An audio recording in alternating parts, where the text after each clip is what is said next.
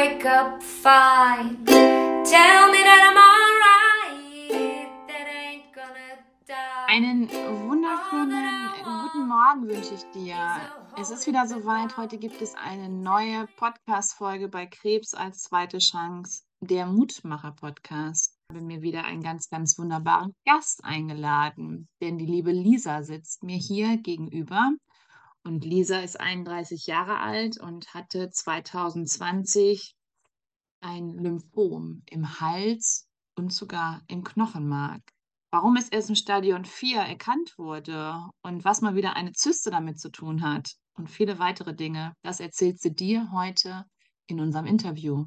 Liebe Lisa, so schön, dass du da bist. Herzlich willkommen. Dankeschön, ich freue mich auch total, dass es geklappt hat, endlich. Ja, endlich. Richtig, richtig schön. Und ja, wenn man den Terminkalender so voll hat, dann ist das manchmal, dass das dann so ein bisschen dauert. Aber dann soll das auch genauso sein. Mittlerweile denke ich das so. Und deswegen freue ich mich sehr, dass du dir jetzt Zeit genommen hast. Liebe Lisa, mm, ich möchte ganz gerne mit einem kleinen Impuls starten, den ich heute so bekommen habe. Und zwar würde ich total gerne wissen, wie geht es dir gerade? Mir geht es total gut.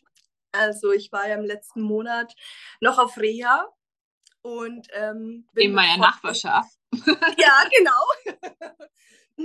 und bin mit voller Energie und Kraft wieder zurückgekommen in meinen Alltag oh, und konnte auch wieder vieles mitnehmen. Also ich war gar nicht eher für die Krankheitsbewältigung, sondern eigentlich wegen der Leistungsfähigkeit, die einfach wieder zu steigern, um wieder ja in den Alltag gut reinzufinden, weil das einfach immer etwas untergeht. Und ja, heute geht es mir einfach sehr gut. Aktuell habe ich gerade Urlaub, da geht es einem immer gut. Sehr schön. Kann alles ruhiger angehen lassen und gemütlicher. Ja. Cool. Ja, freue ich mich total drüber, liebe Lisa. Ähm, Lisa, lass uns mehr ein bisschen in die Vergangenheit reisen. Was war gerade 2020 los, bevor die Diagnose kam? Wo standest du gerade, privat, beruflich? Erzähl doch mal ein bisschen. Ja, 2020 hat ja so, ja, sagen wir so semi-gut begonnen mit Corona. Und mhm. ähm, als das so seinen, seine Fahrt aufgenommen hatte, ist leider auch noch meine Oma verstorben. Also es mhm. hat sich so ein bisschen durchgezogen bis in den ähm, Mai. Und dann dachte ich mir, oh, ja, jetzt kann ich wieder gut Kraft und Energie tanken. Und dann habe ich ähm, Ende Juni, als ich gerade dabei war, meine Wohnung einzurichten und Möbel auszusuchen, diese ähm, ja, Knoten am Hals gespürt. Okay. Und bin tatsächlich ähm, direkt zum Arzt weil ähm, ja, meine Mutter schon Probleme mit der Schilddrüse hatte und dachte mir, naja, vielleicht kann ja auch was sein. Und wurde sofort überwiesen in die Radiologie. Und ja, da hat alles seinen Lauf genommen. Und am Ende der ganzen Untersuchungen, ich hatte dann zwischendrin noch Geburtstag, habe den auch noch ordentlich gefeiert, weil mir ging es eigentlich total gut, also bis auf diesen Knoten am Hals. Mhm. Und ähm, hatte dann ein paar Tage später eben den Termin. Und ja, dann meinten die, das ist nur eine Zyste und ich soll mich doch nicht so anstellen. obwohl das, ähm, ja, obwohl der Lymphknoten schon sehr groß natürlich war, weil, wie gesagt, ich ähm, hatte schon Atembeschwerden oder Luftprobleme, weil er eben auf die Luftröhre gedrückt hat. Ja. Oh, genau. Krass. Hm. Ähm, wie ging es dann weiter? Also ich kriege schon immer einen Hals, wenn ich höre Zyste und das ist, hatten wir eben schon im Vorgespräch auch besprochen. Das höre ich so oft, also wirklich in fast jedem zweiten, dritten Interview, dass die Ärzte das nicht ernst nehmen, dass man selber als Mensch nicht ernst genommen wird. Und ähm, ja, was, was war das für ein Gefühl, dass du, dass du auch, dass sie gesagt hatte, ähm, das ist eine Zyste, hast du dann gedacht, okay, ich bin ja, oder hast du dich wieder beruhigt oder hast du gemerkt, nee, da ist mehr und du musst jetzt ähm, weiter auf jeden Fall auf die Suche gehen? Ja, ich dachte mir, irgendwie stimmt was nicht. Man hat ja immer so ein inneres Gefühl und irgendwie habe ich mir gedacht, ich muss mir eine Zweitmeinung irgendwo einholen weil ich glaube, dass tatsächlich diesmal wirklich was nicht stimmt. Also normal bin ich immer so, ja, das wird schon passen und man vertraut ja den Ärzten, aber tatsächlich habe ich mich nicht ernst genommen gefühlt. Also ich bin da raus und dann war so die Aussage dann von meiner Hausärztin, als sie dann die ähm, Arztberichte hatte, ja, sie kann mir die und die Klinik in München empfehlen, um das operativ entfernen zu lassen. Und ich dachte mir in dem Moment, als sie mir das am Telefon gesagt hat, nein, das ist nicht mit einer OP getan. Also ja, habe ich mich selbst auf dem Weg gemacht, um ähm, hier meine Zweitmeinung einzuholen, um wirklich Hilfe zu bekommen, ähm, weil ich wusste, das wird von dem nicht weggehen und mit einer OP ist es einfach nicht getan. Aber es ist natürlich ein schreckliches Gefühl, weil man immer warten muss. Mhm. Und irgendwie hat man da auch wenig Geduld, finde ich, wenn man einfach nicht weiß, was auf einem zukommt. Und ähm, ja, ich bin dann tatsächlich nach Österreich, nach Salzburg, weil ich ziemlich grenznahe wohne, mhm. in die Klinik, in die Uniklinik. Und da kannte ich eine Ärztin und ich hatte Gott sei Dank innerhalb von drei Tagen einen Termin. Oh, super.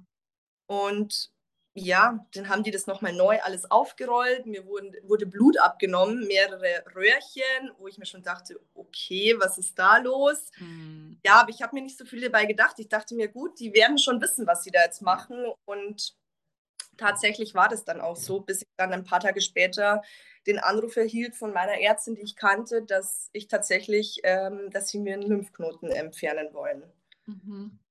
Und da war das erste Mal, wo ich mir so dachte, okay, das ist irgendwie komisch jetzt. Mm. Und ich glaube, ich bin noch lange nicht am Ziel, also ich bis zu meiner Diagnose. Mm. Und so war es ja auch, weil es ja auch nochmal gedauert hat, bis ich dann den Termin hatte für die. Biopsie. Und bis dann wirklich dieses Endergebnis hatte ich ja zwischendrin schon alle Termine für ein PET-CT, wieder Blutabnahmen.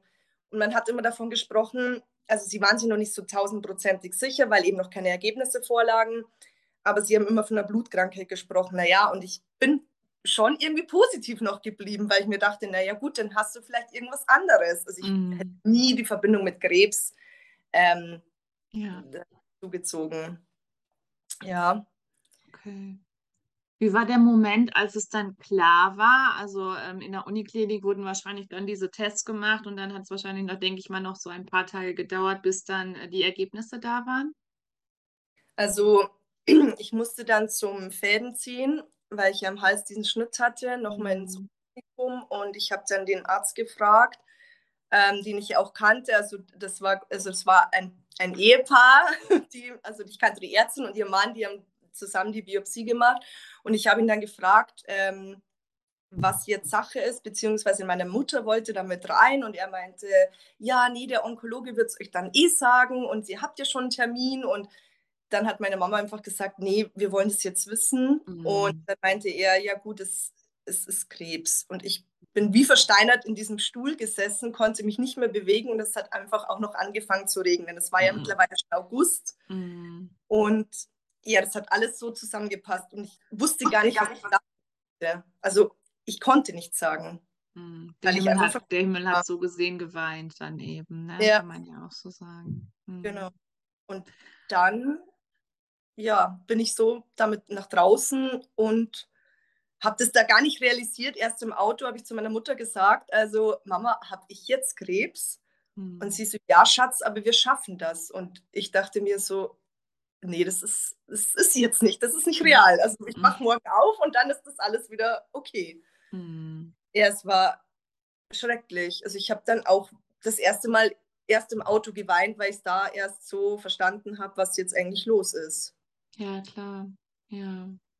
Und, Aber ich wusste ähm, nicht, was auf mich, auf mich, zukommt. Ja, da wollte ich jetzt gerade genau. Ähm, ja. Wie ging es dann weiter? Also was war dann, also was waren die ersten Schritte, beziehungsweise was war das für eine Therapie? Und ähm, erzähl mal ein bisschen. Ja, wir hatten dann das Gespräch mit dem Onkologen, ähm, mit einem Professor, der super, super nett war und mir alles genau erklärt hatte.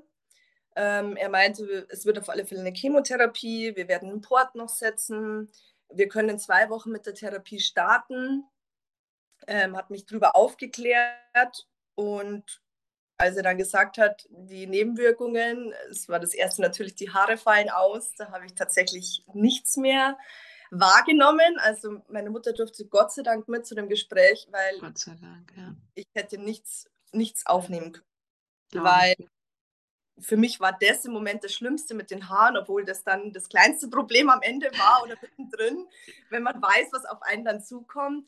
aber man, man hört nichts. Ich war wie so ein Tunnel und es hat alles an mir abgeprallt. Also war irgendwie, als würde ich nur noch da, nur da sitzen und ja, ich habe nichts mehr wahrgenommen. Also das war ganz schlimm, dieses Gespräch. Es ist mir vorgekommen wie fünf Stunden, obwohl es nur eine Dreiviertelstunde war. Mhm. Ähm, ja, und ich habe nur geweint. Und man hat ja die Masken auf wegen Corona und ich habe keine Luft bekommen und ja, es war ganz, ganz schlimm. Also das war eins der schlimmsten Gespräche, das ich je in meinem Leben führen musste oder aushalten musste, mhm. weil man musste ja auch aushalten. Und ähm, ja, das Schlimmste war eigentlich noch, dass er gefragt hatte wegen dem Kinderwunsch. Mhm. Und ich äh, konnte tatsächlich nichts mehr einfrieren und mir nichts mehr entnehmen lassen. Weil ich ja eben, als ich gefragt habe, in welchem Stadium ich bin, er gemeint hat, das Stadium 4 von 4. Ich wurde wieder gefragt, ob ich Symptome hatte. Ich konnte keins der Symptome benennen, weil ich keins hatte wie gesagt, ich habe im Juli noch meinen Geburtstag gefeiert in vollen Zügen. Mhm. Und ähm, ja, da meinte er, wenn ich mir noch was entnehmen lassen möchte, dann würde das sich wieder verschieben um sechs bis acht Wochen, wo wir nicht mit der Therapie starten können. Oh, okay. Ja. Und ich habe ähm, BR-Cop eskaliert bekommen, vier Zyklen lang. Mhm. Boah. Und das war eigentlich das Schlimmste, dass ich da mir nichts ähm, sichern konnte, sage ich mal. Das verstehe ich. Ja, natürlich, klar. Wenn dann auch von einem Moment auf den anderen eben dieses, ja, dieses, dieser Kinderwunsch oder auch wenn du jetzt noch sehr jung bist, aber eben dann zum späteren Zeitpunkt dann eben, wenn du gar nicht mehr diese Möglichkeit hast, dann eben Mama zu werden, dadurch, dass mhm. dann eben die Eizellen nicht mehr eingefriert werden können. Das stelle ich mir unglaublich schrecklich war. Mhm. Okay. Das war eigentlich das Schlimmste tatsächlich, ja, weil ich mir dann, also ich habe mir dann natürlich, also er hat mich gefragt, für was ich mich entscheiden möchte und meine Mama meinte, wir können es auch nochmal zu Hause besprechen. Aber ich dachte mir, nee, weil dann fange ich an zu googeln und ja bespricht es noch mit anderen und jeder hat ja eine andere Meinung und ich habe mich dann einfach dafür entschieden, dass ich mein Le Leben erstmal retten werde, bevor ich ein Leben rette, das gar nicht entstanden ist. Mhm. Und ich denke, habe mir gedacht, naja, es wird alles so kommen, wie es kommen soll und wenn es so sein soll, dann wird es auch wieder funktionieren. Also ja. Ich habe mich dann für die Spritze einfach entschieden, um alles ähm, sozusagen den Winterschlaf zu begeben. Das wird der Onkologe immer genannt. Ich fand es nicht so toll, diese Wechseljahre. Wahrscheinlich hast du Soladex bekommen, ne? Ja, Soladex, genau. Schön die Mino. im Club. Habe ich auch mhm. gerade heute wieder bekommen. Hast gelesen. Mal kurz am Rand. Ja. ja, die ist gar nicht so toll. ja. Okay. Um, wie ging es dir in der Chemotherapie? Hast du dann, ähm, was hast du für eine Chemotherapie bekommen? Aus, also so vier Zyklen und dann wöchentlich? Oder ist das beim, beim Lymphom, ist das dann anders? Vor allem, du warst ja schon in Stadion 4. Ist das dann wahrscheinlich noch eine, eine höhere Dosis? Mhm, ich habe BR-Corp eskaliert bekommen. Mhm. Und ähm, das heißt, drei genau. Ähm, wie, also eine sehr, eine sehr hohe Dosis. Ja, ja, Hochdosis auch, genau. Ähm, und dann drei Tage hintereinander und dann eine Woche nochmal versetzt. Also da war der vierte Tag dann an dem Tag, wo ich ähm, eine Woche zuvor gestartet bin. Also ich bin damals immer am Dienstag gestartet bis Donnerstag. Dann hatte ich Freitag, Samstag, Sonntag, Montag frei, indem ich wieder im Krankenhaus mhm. war, natürlich, um die Blutwerte zu kontrollieren. Und Dienstag dann nochmal eine kleine Ration. Das war immer ganz gemütlich eigentlich eher. Im Gegensatz zu dem ersten Tag, weil man da ja echt mehrere Stunden einfach sitzt. Mhm. Ja. Wie, erging, wer, wie erging es dir? Oder ja, was ähm, hattest du Symptome während der Chemotherapie? Ging es dir gut? Ging es dir schlecht? Oder?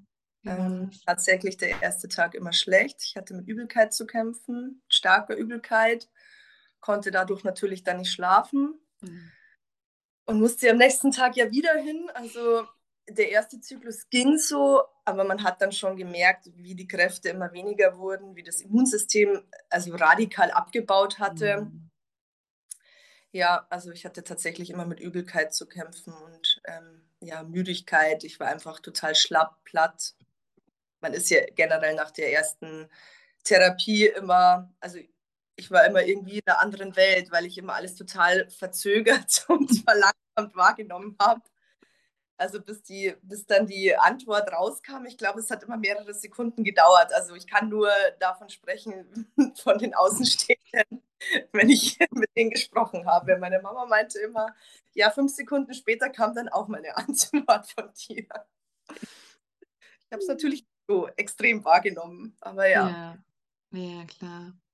Ähm, und dann hast du wahrscheinlich auch, denke ich mal, deine Haare verloren oder ähm, war es nicht so? Konntest du deine wunderschönen Haare, wie ich sie jetzt sehe, behalten? Nein, leider nicht. Nach zwölf Tagen nach dem ersten Chemozyklus sind sie tatsächlich ausgegangen, so wie es mir auch gesagt wurde, war es dann so. Okay. Und dann habe ich radikal abrasieren lassen. ja, das hilft ja nichts. Also die liegen ja überall im ganzen Haus oder in der Wohnung verteilt. Und das ist ja Genau. auch schön. Ich habe sie mir aber allerdings davor schon gekürzt. Ja. Mm, Ja, das hatte mein Onkologe mir auch damals als, als Rat gegeben, gerade wenn man sehr lange Haare hat, dann eben, äh, dass man dann diesen Schritt dann, dann wagen sollte, dann auch, ne? Und äh, dann war es auch gar nicht so wehtut. Ja, Mhm. Ja, finde ich auch einen ganz, ganz tollen Tipp. Also habe ich auch noch nicht von jedem Onkologen gehört. Und ähm, aber das finde ich wirklich, dass man dann schon so ein bisschen vorbereitet ist und dass man dann schon mal sagt, ja, gehen Sie vorher noch schon zum Friseur und machen Sie schon mal, keine Ahnung, einen Bob oder so, dass es eben schon mal ähm, gekürzt wird, dass es eben nicht so weh tut dann auch, ne? Keine Frage. ja, ja, genau. Und das hat bei uns einfach so gut gepasst, weil meine Schwester wollte sich unbedingt die Haare kürzer schneiden und ähm, hat immer irgendwie, ja, jetzt noch nicht. Und das hat dann gepasst und dann haben wir zusammen ähm, uns einen Bob schneiden lassen. Ah, cool. Und ähm, ja, das war richtig cool. So, so war es so, ähm, ja, einfach schön, wenn da noch jemand, Gemeinsam, ne? genau, geteiltes Leid ist halbes Leid, halbes Leid ist geteiltes Leid, sozusagen. Genau, Ja, richtig. Ja, genau. Und das war echt schön. cool. Und äh, wie lange ging deine Therapie?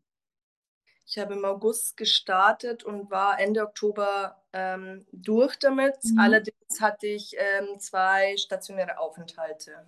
Okay. Genau, weil meine Werte dann so schlecht waren Mhm. nach dem zweiten Chemozyklus.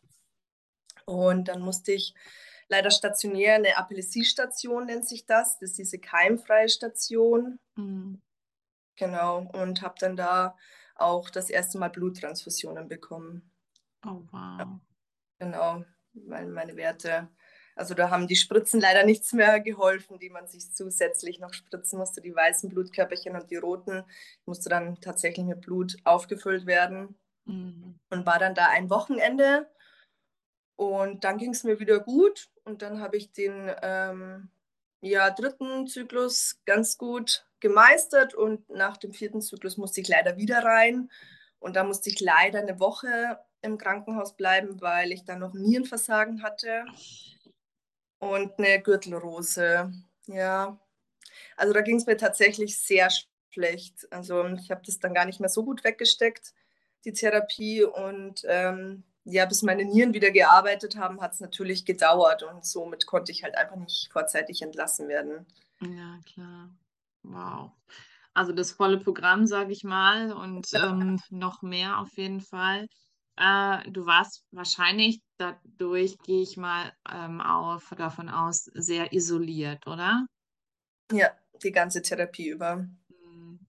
Ähm, in den Momenten, als du im Krankenhaus warst und so isoliert warst, hast du da, wo hast du die Kraft hergenommen und weiterzumachen oder was hat dir vor allem auch die Kraft gegeben? Also wenn da jetzt da jetzt jemand zuhört und ist jetzt auch in so einer ähnlichen Situation und der muss jetzt ans Krankenhaus, ist alleine und ja, weiß nicht mehr, weiß nicht wirklich mit sich anzufangen. Hast du da irgendwelche Tipps?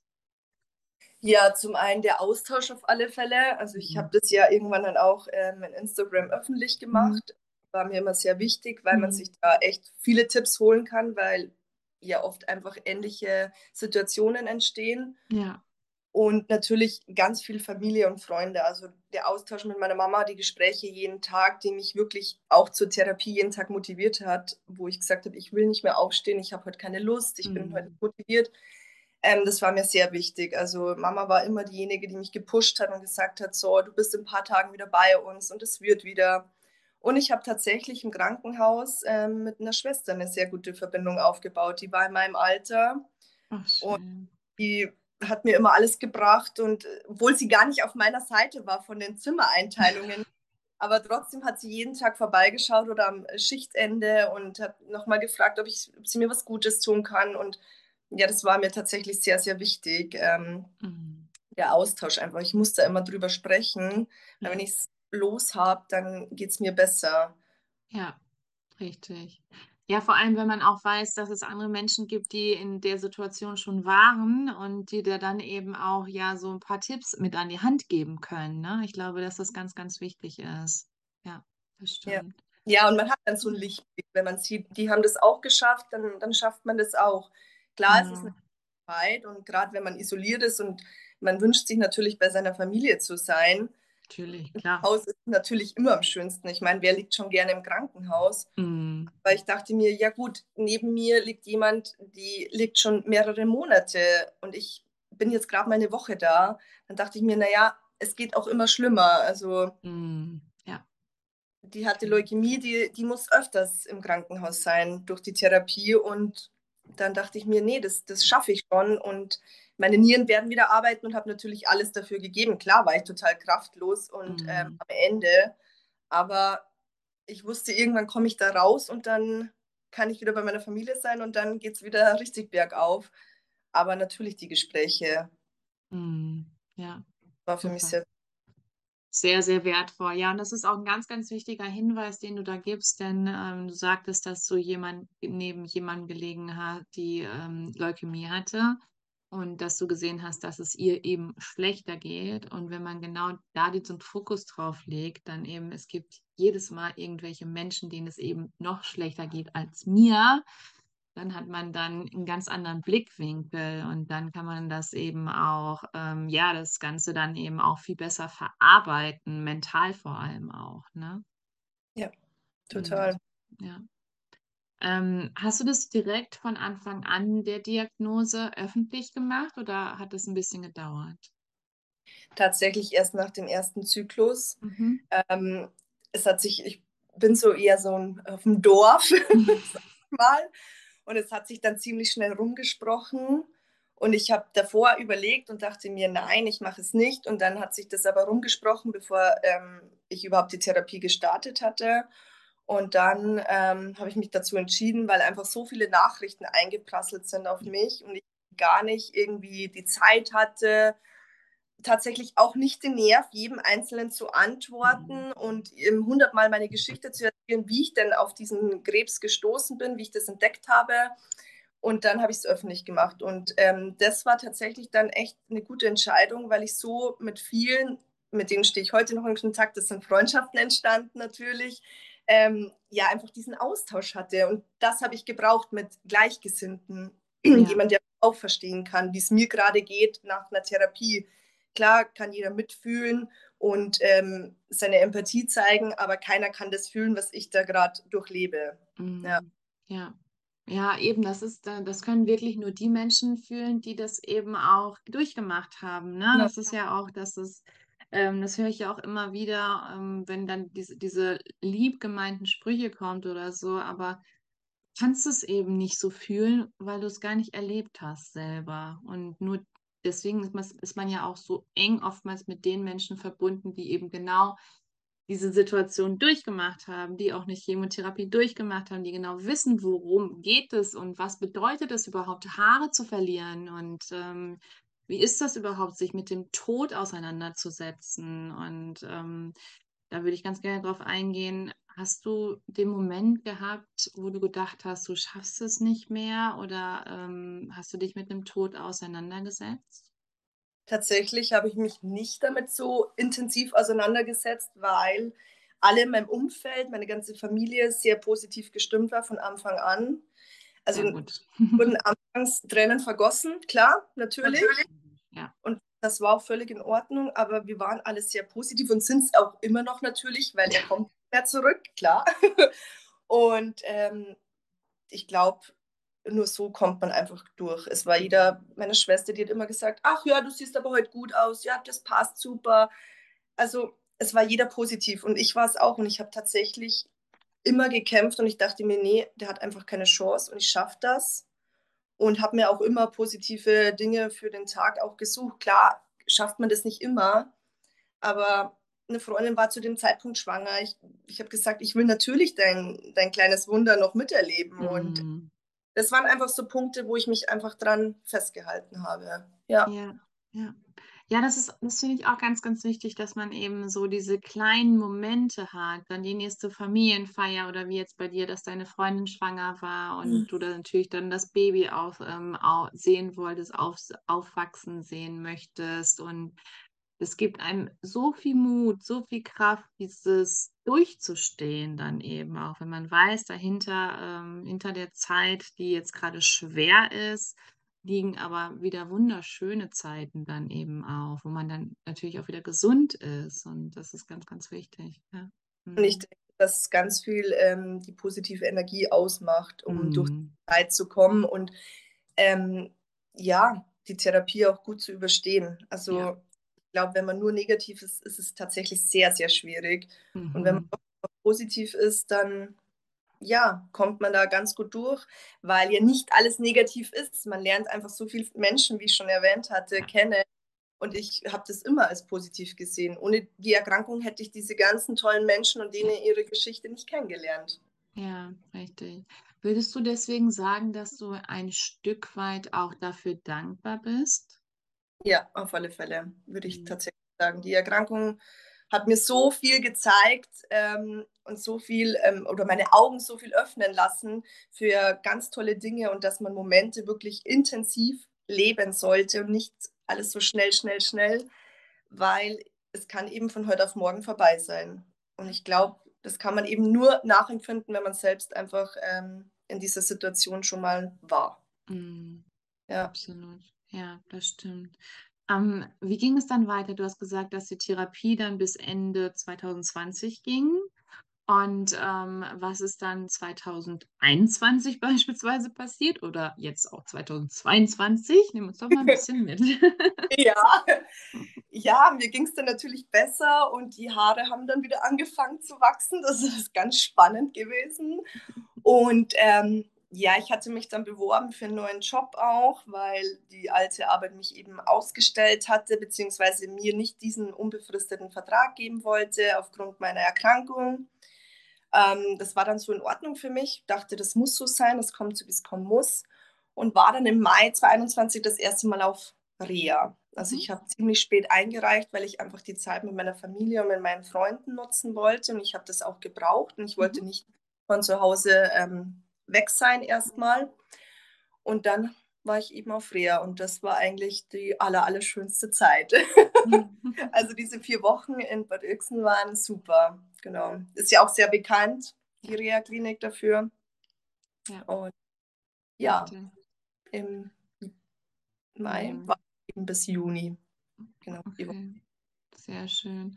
Ähm, du hast eben im Vorgespräch gesagt oder kurz, glaube ich, das auch angerissen, ähm, dass du, du merkst oder dass du jetzt nochmal auf Reha warst, auf dessen äh, oder ähm, weil du nicht so körperlich so fit warst, beziehungsweise vielleicht auch nicht so geistig so fit äh, wie, wie eben normale Menschen. Wir müssen uns jetzt nicht vormachen, auch wenn wir es nicht so gerne hören, ähm, gerade diejenigen, die eine Krebserfahrung hatten, kann ich mich ja auch zu zählen, mhm. die sind eben nicht mehr so leistungsbereit ähm, ja. wie vor der Erkrankung, ob wir wollen oder nicht. Das ist ein ganz, ein ganz anderes Thema.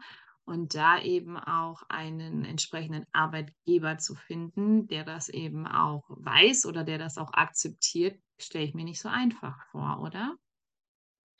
Ähm, das stimmt tatsächlich. Da ich aber in einer Reha-Klinik arbeite selbst, Oh, okay.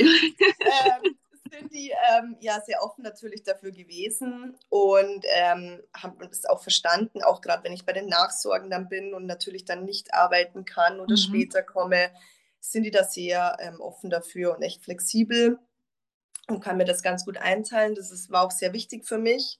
Ja. Und ähm, ja, ich habe das natürlich auch gesagt, um einfach auch meine Vorteile daraus zu ziehen durch den Schwerbehindertenausweis, den ich auch habe. Und die fünf Tage mehr Urlaub braucht man tatsächlich. Ich arbeite tatsächlich auch wieder Vollzeit, 39 Stunden. Oh, wow. Ähm, ja, das würde ich tatsächlich nicht nochmal so machen, weil es echt ganz schön viel war. Also mhm. aufgrund auch meiner Fatigue, die ja auch diagnostiziert wurde, die habe ich mhm. tatsächlich auch. Ähm, und deswegen war ich auch nochmal auf Reha, um meine Leistungsfähigkeit. Ich wusste, da geht noch mehr, mhm. aber man erreicht natürlich seine 100 Prozent, die man vor der Erkrankung hatte, wirklich nicht mehr. Mhm. Es ist tatsächlich weniger. Aber ich finde es in Ordnung. Für mich ist das okay so. Ich habe mich damit abgefunden. Ähm, aber ich konnte mich trotzdem steigern im Gegensatz zum letzten Jahr, was ich da konnte und was ich jetzt geschafft habe. Ja, bin ich schon sehr stolz drauf, muss ich schon sagen. Ja. Mhm. Super, genau. super schön. Ja. Dann können wir jetzt davon ausgehen, dass es dir jetzt richtig gut geht, dass es dir jetzt auch körperlich wieder gut geht, seelisch wieder gut geht, vor allem auch. Und ja, also dass du dich rundum wohlfühlst, oder? Ja, total. Auf alle mhm. Fälle. Jetzt Super. wieder schön mit den Haaren. Endlich wieder weiblich oder weiblicher. Aber ja, mir geht es wirklich sehr gut. Und die Reha kann ich immer nur empfehlen, mhm. wenn man dann natürlich auch der Typ dafür ist. Ähm, ja. Das mag ja auch jeder. Ja, natürlich, klar. Ja, gerade die Reha ist ja eben auch dafür da, wieder aufzutanken, wieder neue Kraft zu schöpfen, Mut zu bekommen, dann eben auch Gespräche mit Gleichgesinnten zu führen und ähm, so, so vieles mehr dann auch, ne? Ja. Mhm. Wow. Selbst weiterzugeben. Ja, definitiv. Liebe Lisa, ich danke dir für dieses wunderschöne Gespräch. Ich glaube, wir könnten noch viel weiter oder länger quatschen. Und ähm, wenn du meinen Pod Podcast hörst und kennst, dann weißt du ja, was die letzte Frage ist. Nämlich, ähm, ich verabschiede mich schon mal. Danke dir für dieses wunderschöne, ehrliche, tiefe Gespräch und alles, was du jetzt noch sagen möchtest, der Community da draußen auf der Welt. Diejenigen, dann lass es uns gerne wissen. In diesem Sinne, alles, alles Liebe dir und bis ganz bald. Ganz bald. Ciao.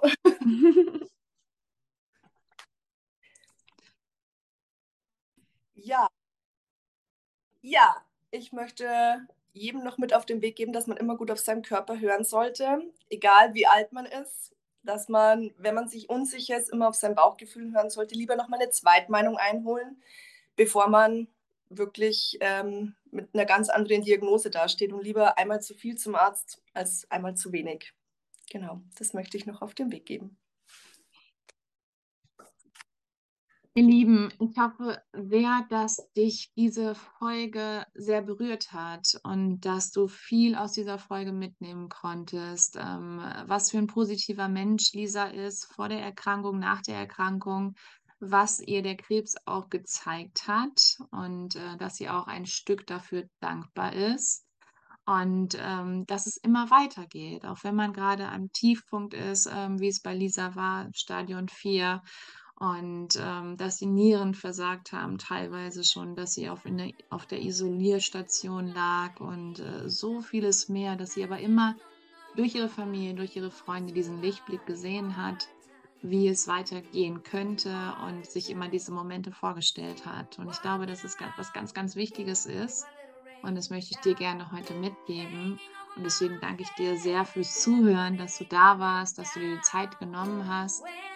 Und ich freue mich jetzt schon auf das nächste Interview nächste Woche mit ganz, ganz tollen Gästen wieder. Und wenn auch du deine Geschichte erzählen möchtest, dann freue ich mich, wenn wir hier bald zusammensitzen. In diesem Sinne wünsche ich dir eine wunderschöne Woche. Bleib wie immer gesund und bis bald. Deine Kendra.